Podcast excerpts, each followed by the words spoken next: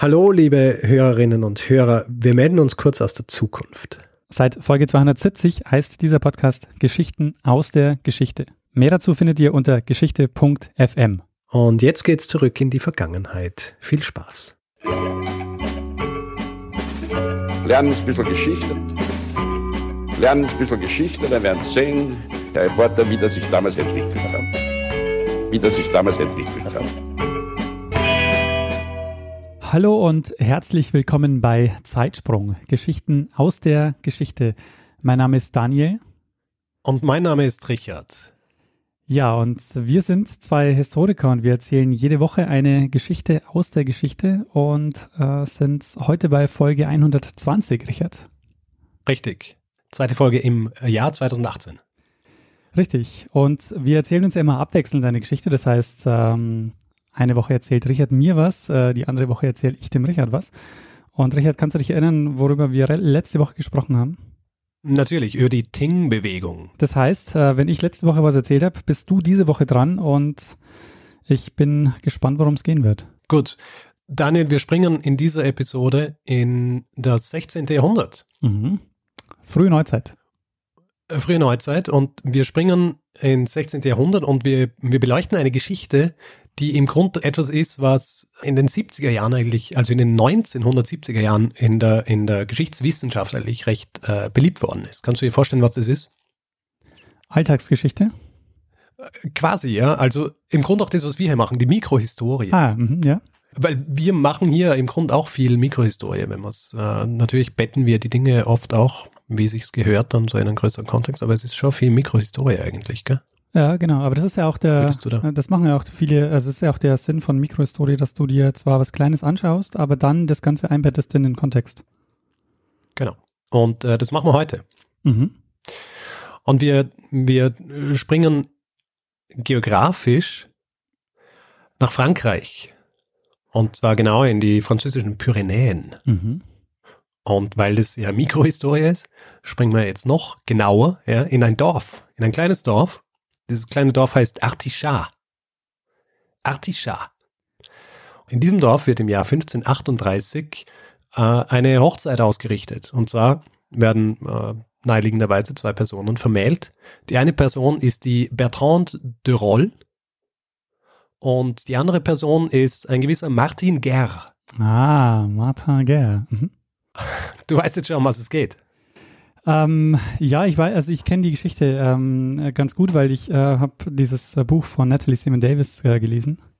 Ja, sehr gut. Dann muss ich dir eigentlich gar nichts mehr erzählen, sondern unserem Publikum. Aber naja, ich bin, äh, das ist natürlich schon lange her. Also das war halt im Anfang meines Studiums. Das heißt, äh, ich freue mich jetzt auch sehr darauf, dass da mein Wissen nochmal aufgefrischt wird. Sehr gut. Das heißt, äh, alle Dinge, die dir einfallen, die ich nicht erzähle, kannst du, du einfach so erzählen. Das ist jetzt das erste Mal, dass wir eine Geschichte haben, die wir beide eigentlich so richtig kennen, gell? Ja, könnte sein. Na gut, ich mach's trotzdem. Naja, klar, also Martin Guerre ist eine super Geschichte, auf jeden Fall. Also. Ah, du, du sprichst ihn richtig aus, gell? Martin, ja, natürlich. Martin Guerre. natürlich nicht Martin, Martin Guerre, ja? sondern Martin, Martin Guerre. Selbstverständlich. Gut, also, es geht in dieser Geschichte um den Martin Guerre. Also dieser Martin Guerre wird im Jahr 1538 mit Bertrand de Roll verheiratet. Martin Guerre ist zu diesem Zeitpunkt 14 Jahre alt. Vielleicht kurz was über, über ihn und seine Familie. Geboren eigentlich im Baskenland. Baskenland kennen wir ja. Nicht zuletzt aufgrund der vor, vor, vorletzten Folge, ja. Episode, über, über den Walfang der Basken.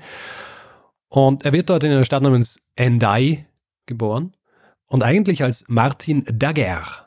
Und seine Familie übersiedelt dann aber von, vom Baskenland nach Frankreich in die Pyrenäen. Es ist nicht ganz klar, warum sie übersiedelt sind, weil es eigentlich relativ ungewöhnlich war zu dieser Zeit, dass jemand, vor allem jemand wie sie, die im Grund dort auch schon Heim und Hof, wenn man so will, gehabt haben, aber sie übersiedeln. Äh, seine Eltern mit ihm und mit, mit dem Bruder, also mit seinem Onkel. Und sie ziehen eben in dieses Dorf Artichar. Und damit sie dort nicht so, abgesehen davon, dass sie ohnehin auffallen, weil sie aus dem Baskenland kommen und Basken sind, aber dass sie ein bisschen weniger auffallen, ändern sie auch ihren Namen. Und äh, dort wird dann Martin Daguerre zu Martin Daguerre. Die Familie kann sich in dem Dorf eigentlich recht schnell heimisch machen. Sie kaufen dort ein bisschen Land und neben der Landwirtschaft, die sie dann dort ausüben, machen sie aus, äh, aus Ton auch Ziegel, beziehungsweise aus Lehm Ziegel, beziehungsweise Fliesen.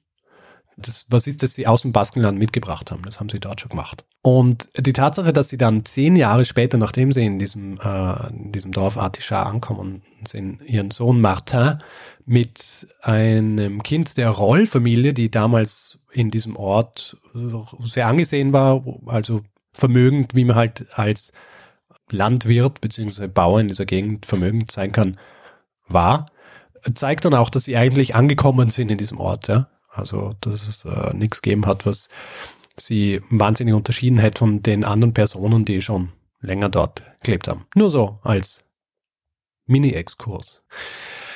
Die Ehe zwischen den beiden, also zwischen äh, Martin Guerre und äh, Bertrand de Roll, steht von Anfang an eigentlich unter einem recht schlechten Stern. Erstens einmal, weil sie relativ jung waren.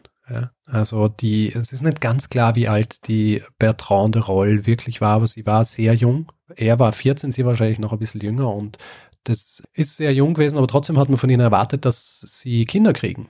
Und das zieht sich aber ein bisschen, bis sie Kinder kriegen. Und die Bertrand de Roll gerät dadurch ein bisschen unter Druck, weil nach einigen Jahren wird ihr, nahegelegt, dass sie sich eigentlich äh, von ihm trennen soll. Und es ist auch so, dass wenn einer Ehe nach drei Jahren kein, äh, kein Kind entspringt, dann nach kanonischem Recht dürfte man sich eigentlich trennen.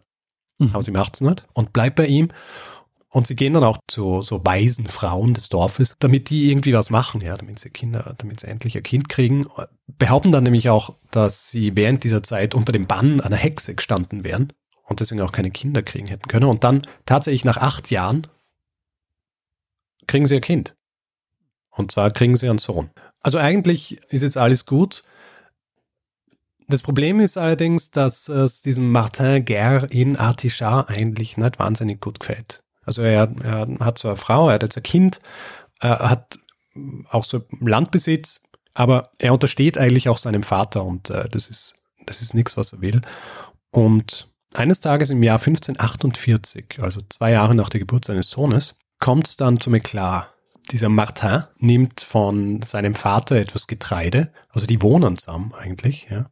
Er nimmt sich vom, von seinem Vater Getreide, ohne ihn um Erlaubnis zu bitten und sein Vater bezichtigt ihn dann des Diebstahls.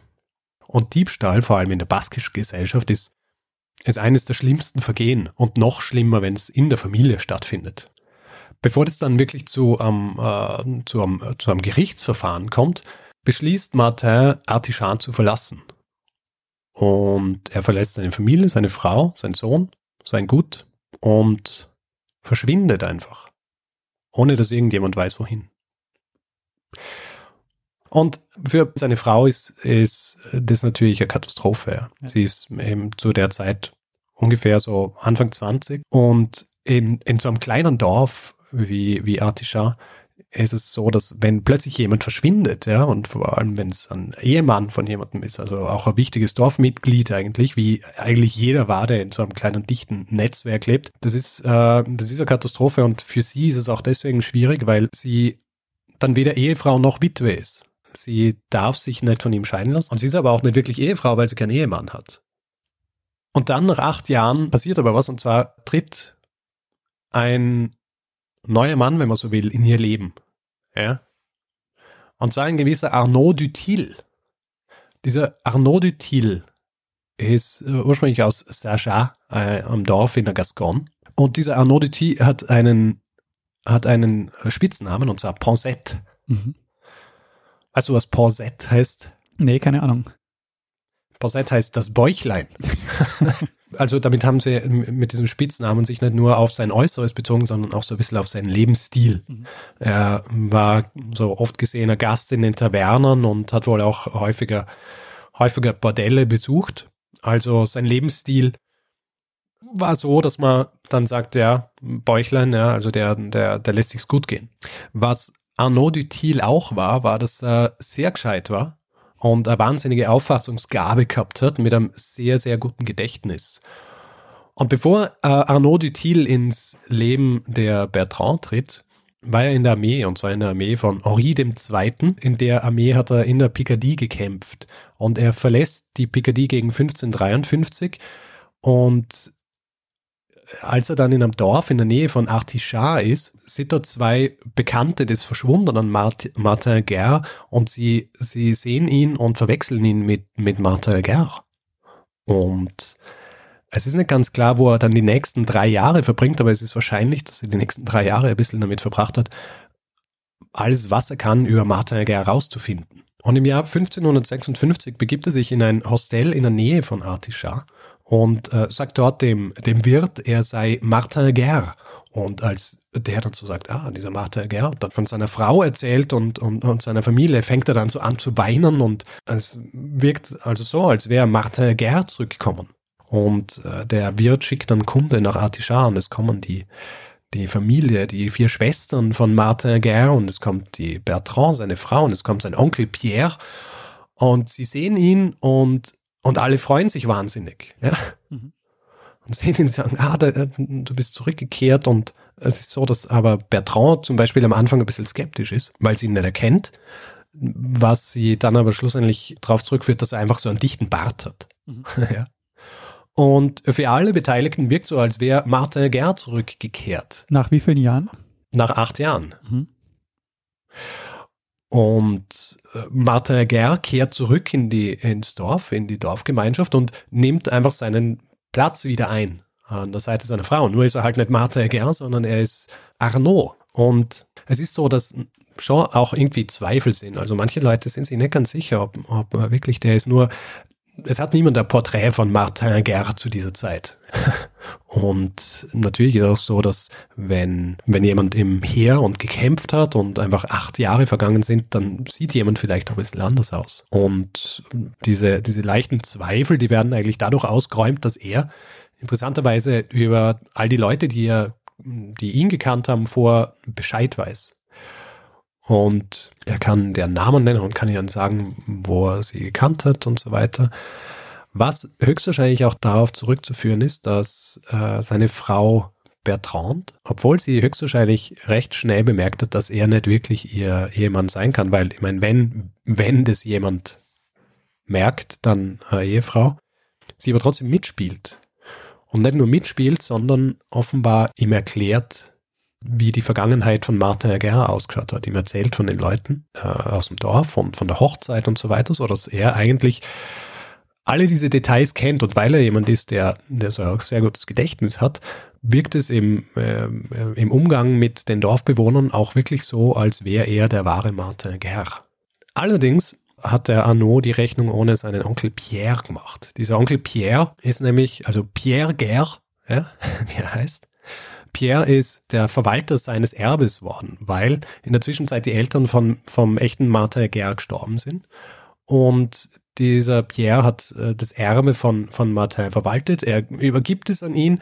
Und was, was, der, was der Arnaud als Martin Guerre macht, als nächstes wird dann der Auslöser für das sein, was eigentlich mehr oder weniger der Auslöser sein für das, was als nächstes passiert. Nämlich er beschließt einen Teil seines Erbes zu verkaufen. Und für den, für den Pierre Guerre als äh, gestandenen Basken ist es, äh, ist es ein Ding der Unmöglichkeit. Also kein Baske würde jemals sein Erbe verkaufen.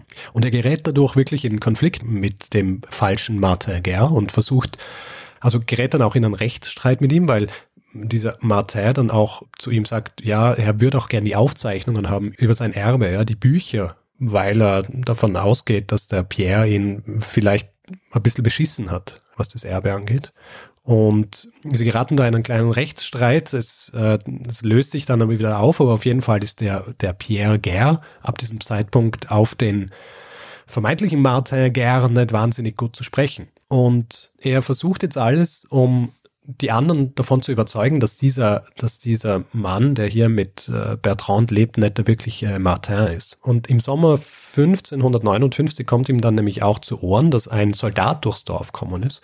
Und dieser Soldat sieht Poncet, also diesen Arnaud, und sagt dann einigen Dorfbewohnern, dass er eigentlich den echten Martin Guerre gesehen hat. Und äh, dieser Martin Guerre den hätte er in der Picardie gesehen, bei einer Schlacht. Und ich glaube, es ist Zeit, dass ich einen kleinen Martin Guerre-Exkurs mache. Ja? Und zwar zum echten Martin Guerre.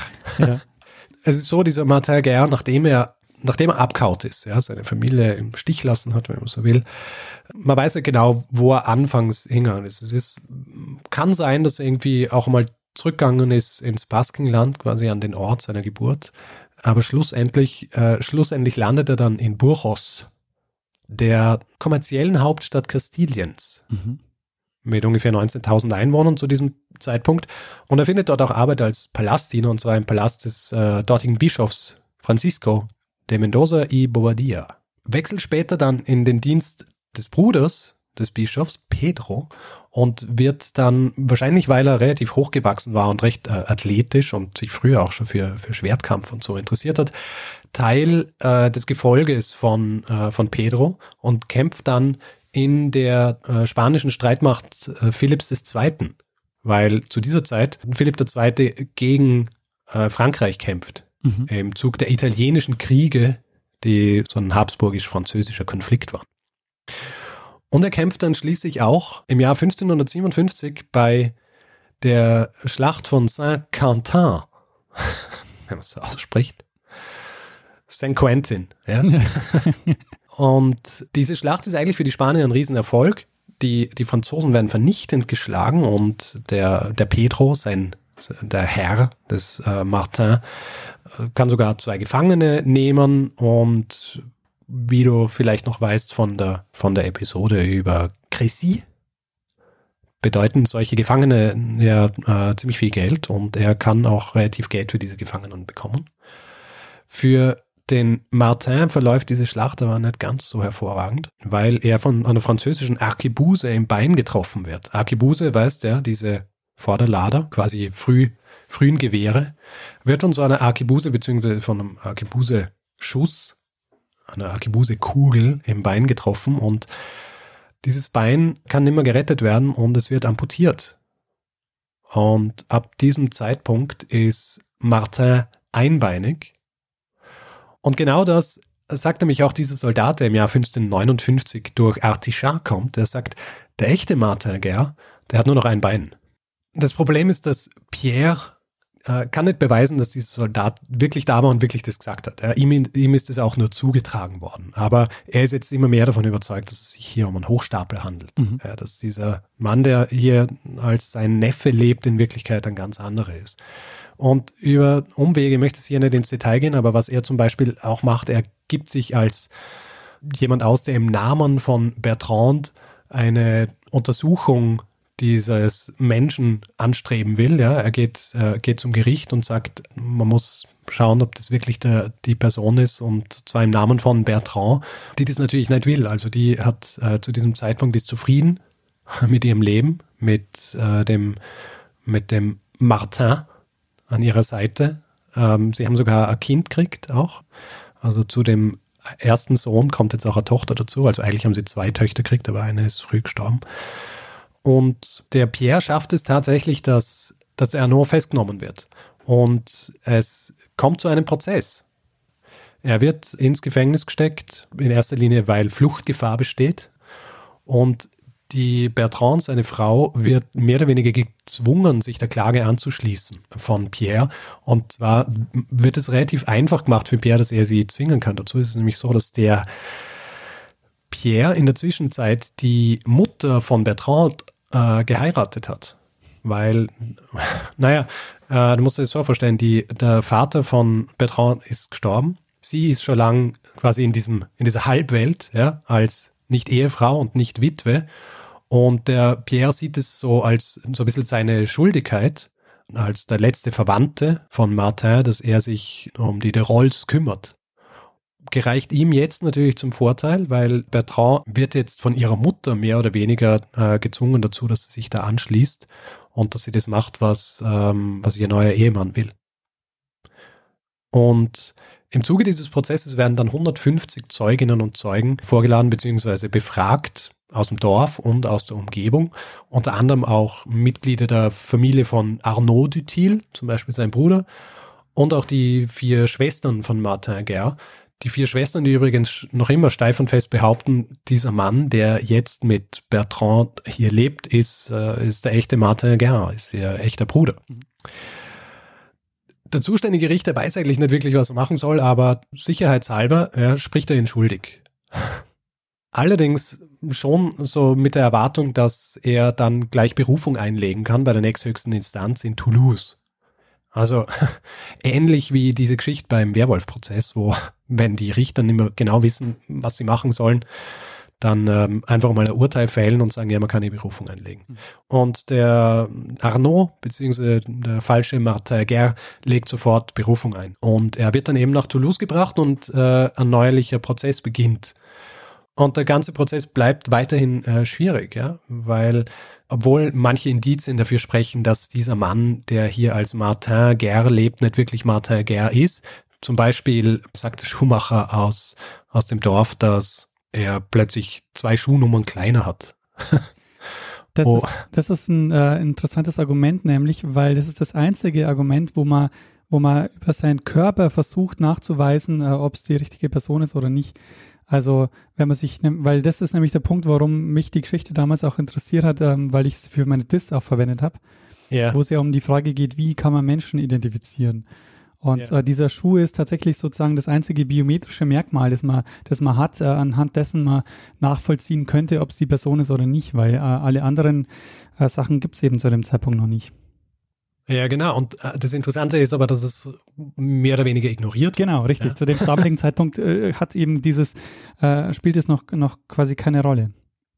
Also der, der Arnaud, der ja nicht nur wahnsinnig gutes Gedächtnis hat, sondern auch so ein bisschen ein Showman ist und ein sehr guter Schauspieler und so weiter, sehr gut reden kann, so eine goldene Zunge hat, ja. Der behauptet dann einfach, ja, der, der Schuhmacher ist eben, äh, steckt unter einer Decke mit Pierre. Und Pierre hat ihn äh, eben gesagt, dass er das behaupten soll. Das heißt, es wird relativ schnell vom Tisch gewischt.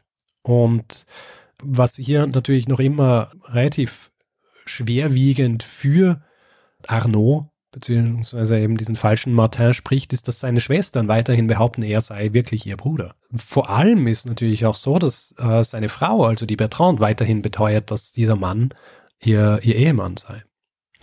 Also der echte, der echte Martin.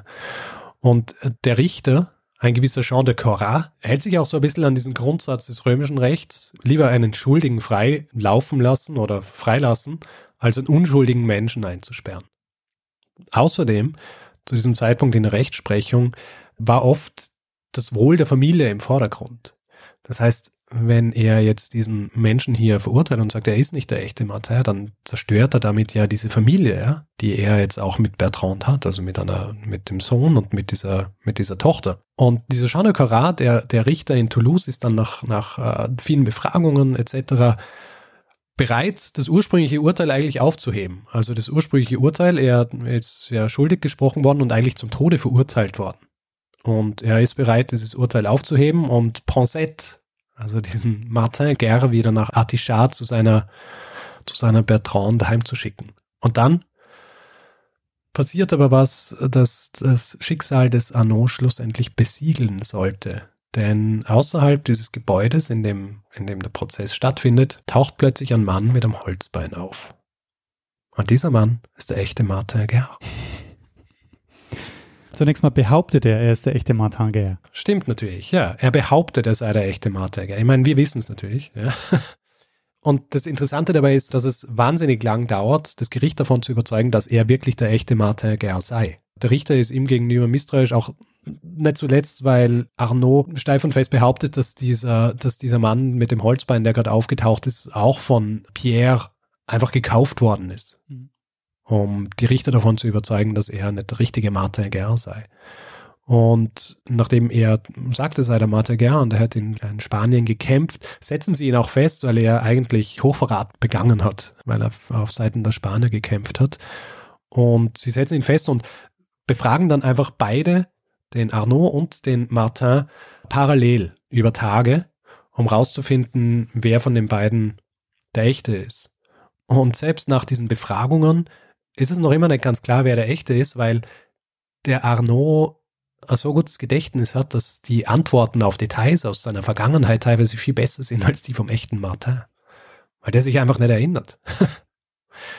Auch jetzt ist Cora eigentlich versucht, das Ganze zugunsten dieses Arnaud zu, äh, zu beenden und zu sagen und ihm Glauben zu schenken und zu sagen, er sei Martin Guerre. Dann allerdings machen die Richter mit den Schwestern so eine Gegenüberstellung. Also sie stellen fünf Männer auf und lassen sie dann den Martin aus diesen fünf Männern auswählen. Und dort steht eben dann der Mann mit dem Holzbein.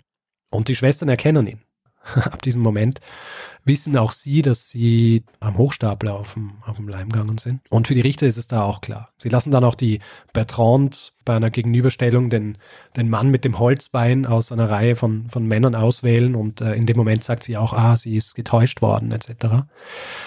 Und da ist es für die Richter klar und sie sprechen den Arnaud Dutil schuldig des Identitätsdiebstahls aber auch äh, des Diebstahls generell, weil er sich ja bereichert hat an dem Erbe des, äh, des Martin Guerre und äh, sie sprechen ihn schuldig der Unzucht, weil er mit Bertrand zusammen war, die nicht wirklich seine Frau war.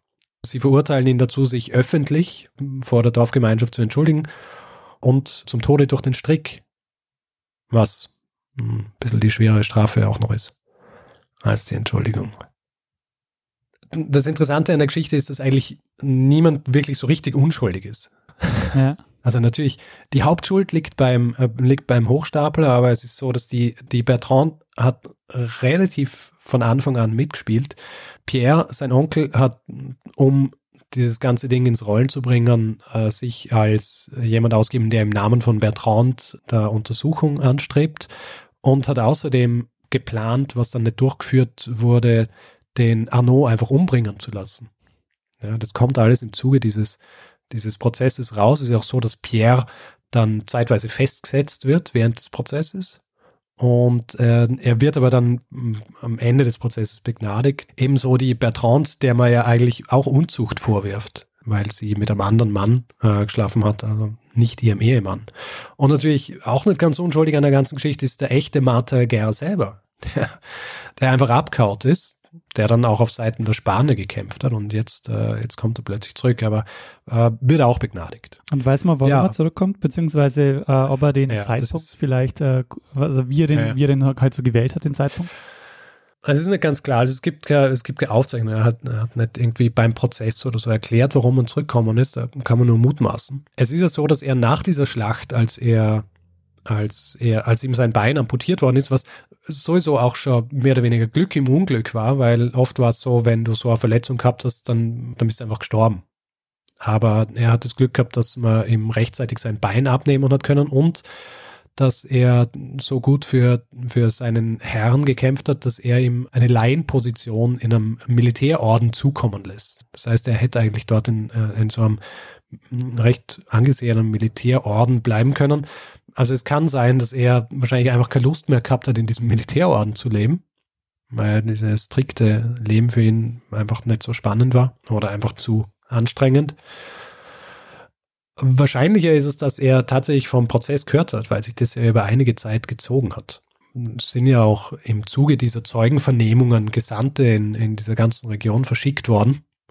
Also kann es sein, dass er davon gehört hat und dann einfach beschlossen hat, dass er kommt, um die Sache richtig zu stellen. Mhm.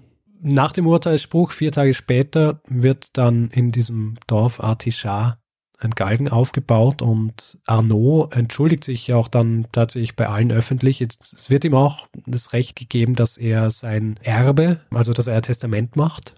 Die Teile, die er sich erarbeitet hat in der Zeit, als er in Artischar gelebt hat, die nicht das Erbe des, des echten Martin Guerre waren, die darf er an seine Tochter weitergeben. Bernard jetzt nicht mehr Guerre, sondern Bernard Dutil. Mhm. Und nachdem er sich entschuldigt hat, wird er gehängt. Ja, ist echt ein spektakulärer Fall, vor allen Dingen halt auch dieser, dieser Zeitpunkt. Dann kommt jetzt genau, also äh, tritt er sozusagen wieder auf, nachdem eigentlich das Urteil fast schon gefallen ist vor Gericht. Also es ist wirklich, äh, es liest sich, es liest sich fast wie ein Film. Und kein Zufall, es gibt auch zwei Filme. Richtig. Und vor allem dieses Buch, von dem du gesprochen hast, von der Natalie Simon Davis ja. oder Simon Davis, The Return of Martin Guerre oder The Return of Martin Guerre ist ja eigentlich das Resultat der Recherche für, für den ersten Film. Ah, so. Also sie so. ist ja, sie ist die historische Beraterin gewesen für diesen Film ah. und hat dann, hat dann danach dieses Werk verfasst. Um wirklich mehr vom, vom, also mehr die Historie zu beleuchten von diesem ganzen Ding. der erste Film, das ist ja der mit äh, Gérard Depardieu, ne? Genau. Und dann gibt's ja, du sprichst so vom, meinst du mit dem zweiten, den Summersby, Summersby mit der in die heutige, ja. also nicht in die heutige, sondern in die, ähm, in die Bürgerkriegszeit verlegt. Genau, das ist die mit Richard Gere, oder? Genau. Und ähm, Jodie Foster Äh, ich bin mir nicht ganz sicher, aber kann gut sein, ja.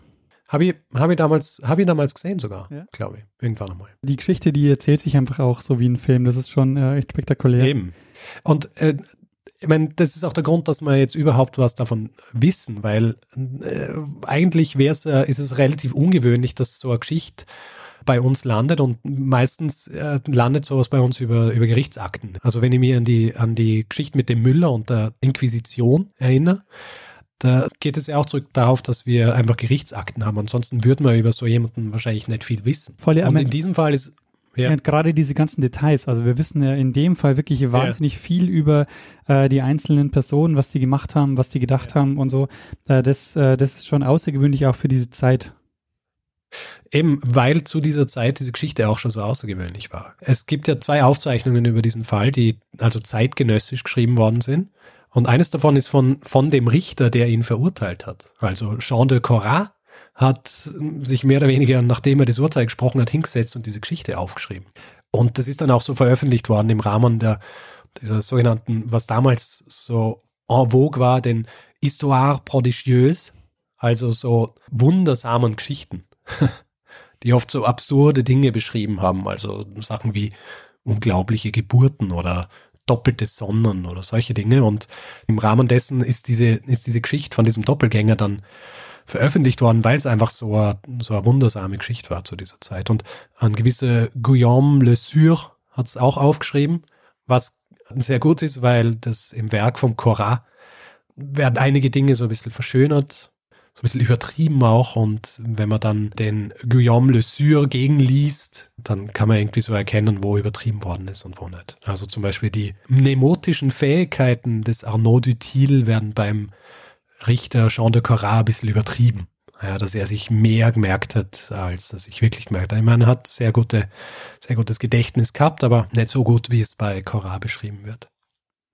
Ja, das ist echt faszinierend, also weil wir wissen im Normalfall ja ähm, nicht so viel über, über eine frühneuzeitliche Gesellschaft, also nicht jetzt so im Detail über einzelne Personen. Absolut. Außer über Adlige natürlich, äh, die halt äh, teilweise auch Eben, selbst Schrift ja. gut hinterlassen haben, aber so Alltagsquellen aus äh, von, von, von der normalen Bevölkerung äh, ist, ist im Grunde ja nicht vorhanden. Genau. Die Tatsache, dass ich jetzt diese Geschichte mache, Ja. äh, ist übrigens zu verdanken einem Hörer. Ah, Und zwar hat mich Lasse auf diese Idee gebracht. Also danke Lasse. Sehr schön, danke. Ja, und, und eine Sache, auf die ich äh, noch, noch kurz ähm, raus wollte, ist, weil ich, weil ich das vorhin auch angesprochen habe mit dem Identifizieren. Es ist ja tatsächlich so, dass man sich fragt, ähm, wie kann man sich als frühneuzeitlicher Mensch äh, tatsächlich identifizieren? Und ähm, in einer Welt, wo es keine Ausweise gibt, wo es keine biometrischen Identifizierungstechniken gibt, wo der Fingerabdruck, äh, wo, wo es keine Fotografie gibt. Also all das, mit dem wir uns heute ganz selbstverständlich identifizieren, das gibt es einfach nicht. Aber trotzdem ist es so, dass, ähm, dass die Gesellschaft natürlich funktioniert, weil sie halt, äh, das, weil du halt den sozialen Kontext hast, in den du, in den du eingebettet bist, so dass du halt im Grunde auch ähm, im Normalfall ja solche Hochstapeleien ja, die, dass die sehr schnell auffliegen.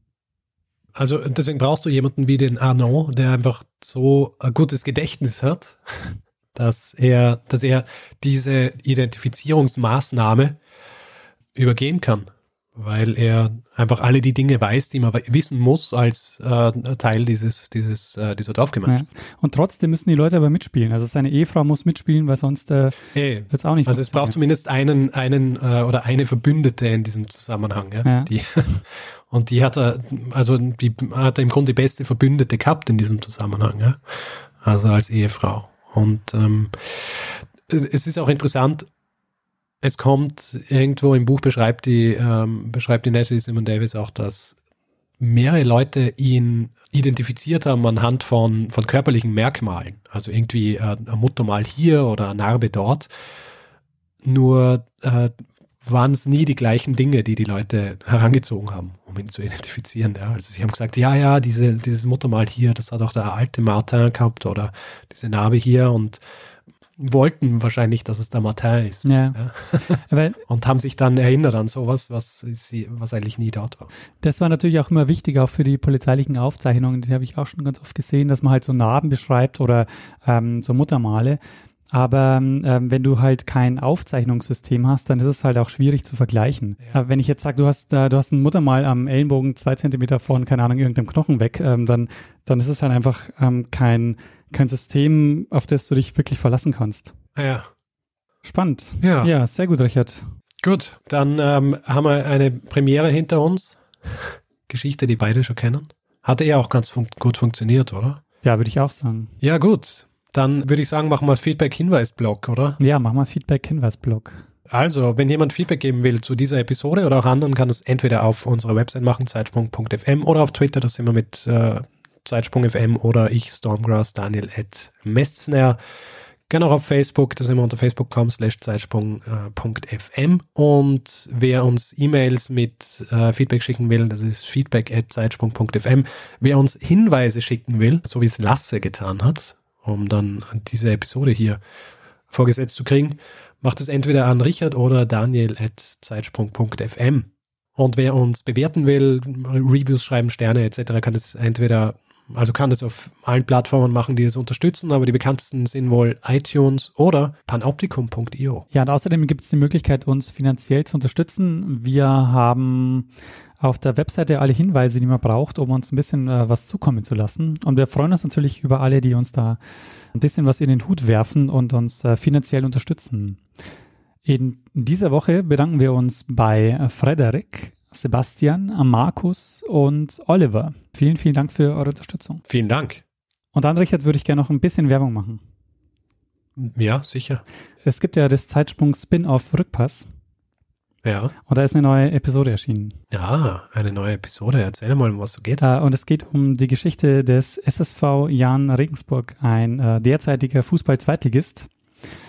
Und äh, ich habe mit ähm, einem Podcast-Kollegen äh, gemeinsam äh, die Jan-Archivare ähm, drei Stunden lang über die Geschichte des SSV Jan ausgequetscht. Und ja, wir haben, denke ich, eine sehr spannende Folge draus gebastelt, wo man sehr viel lernen kann über die Geschichte des Fußballs. Jetzt nicht nur, ähm, wenn man Jan-Fan ist, sondern auch, wenn man sich für Fußballgeschichte überhaupt interessiert.